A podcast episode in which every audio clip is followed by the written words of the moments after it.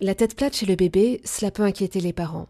Pour en parler, pour nous rassurer, pour nous expliquer, avec nous, Guillaume Laroumé, ostéopathe, membre de la Société européenne de recherche en ostéopathie périnatale et pédiatrique.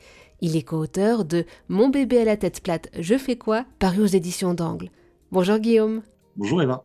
Imaginons, je suis enceinte. Qu'est-ce que je peux faire pour éviter que mon bébé naisse avec la tête plate? Alors c'est une super question parce que le meilleur traitement, ça reste la prévention. Et la prévention pour euh, les problèmes de tête plate chez les bébés, ça commence dès la grossesse. Déjà, on, recommande vraiment aux mamans de, se faire suivre en ostéopathie pendant la grossesse. En général, on conseille à peu près une séance par trimestre pour, c'est l'idée globale, diminuer les tensions qui s'exercent sur le corps de la maman et donc sur l'utérus et donc sur le bébé. Dans l'idéal, il faut aller voir quelqu'un qui est quand même assez formé pour ce type de suivi parce que c'est quand même assez spécifique. Et à côté, il y a aussi pas mal de choses qu'on peut faire euh, en tant que maman. L'aptonomie. L'aptonomie, c'est euh, une approche du bébé qui va permettre de créer un lien entre les parents et leur bébé.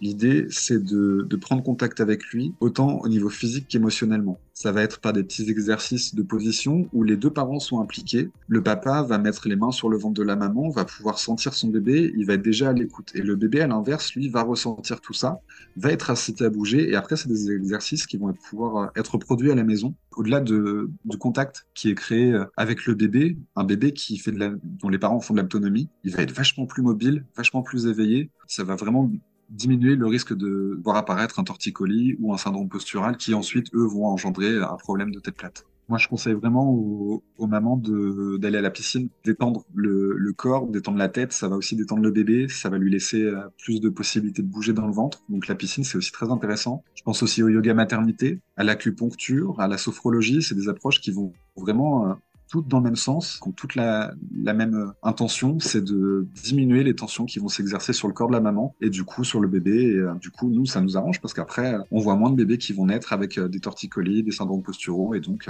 après éventuellement présenter des problèmes de tête plate. Merci beaucoup pour toutes ces informations, Guillaume Laroumé.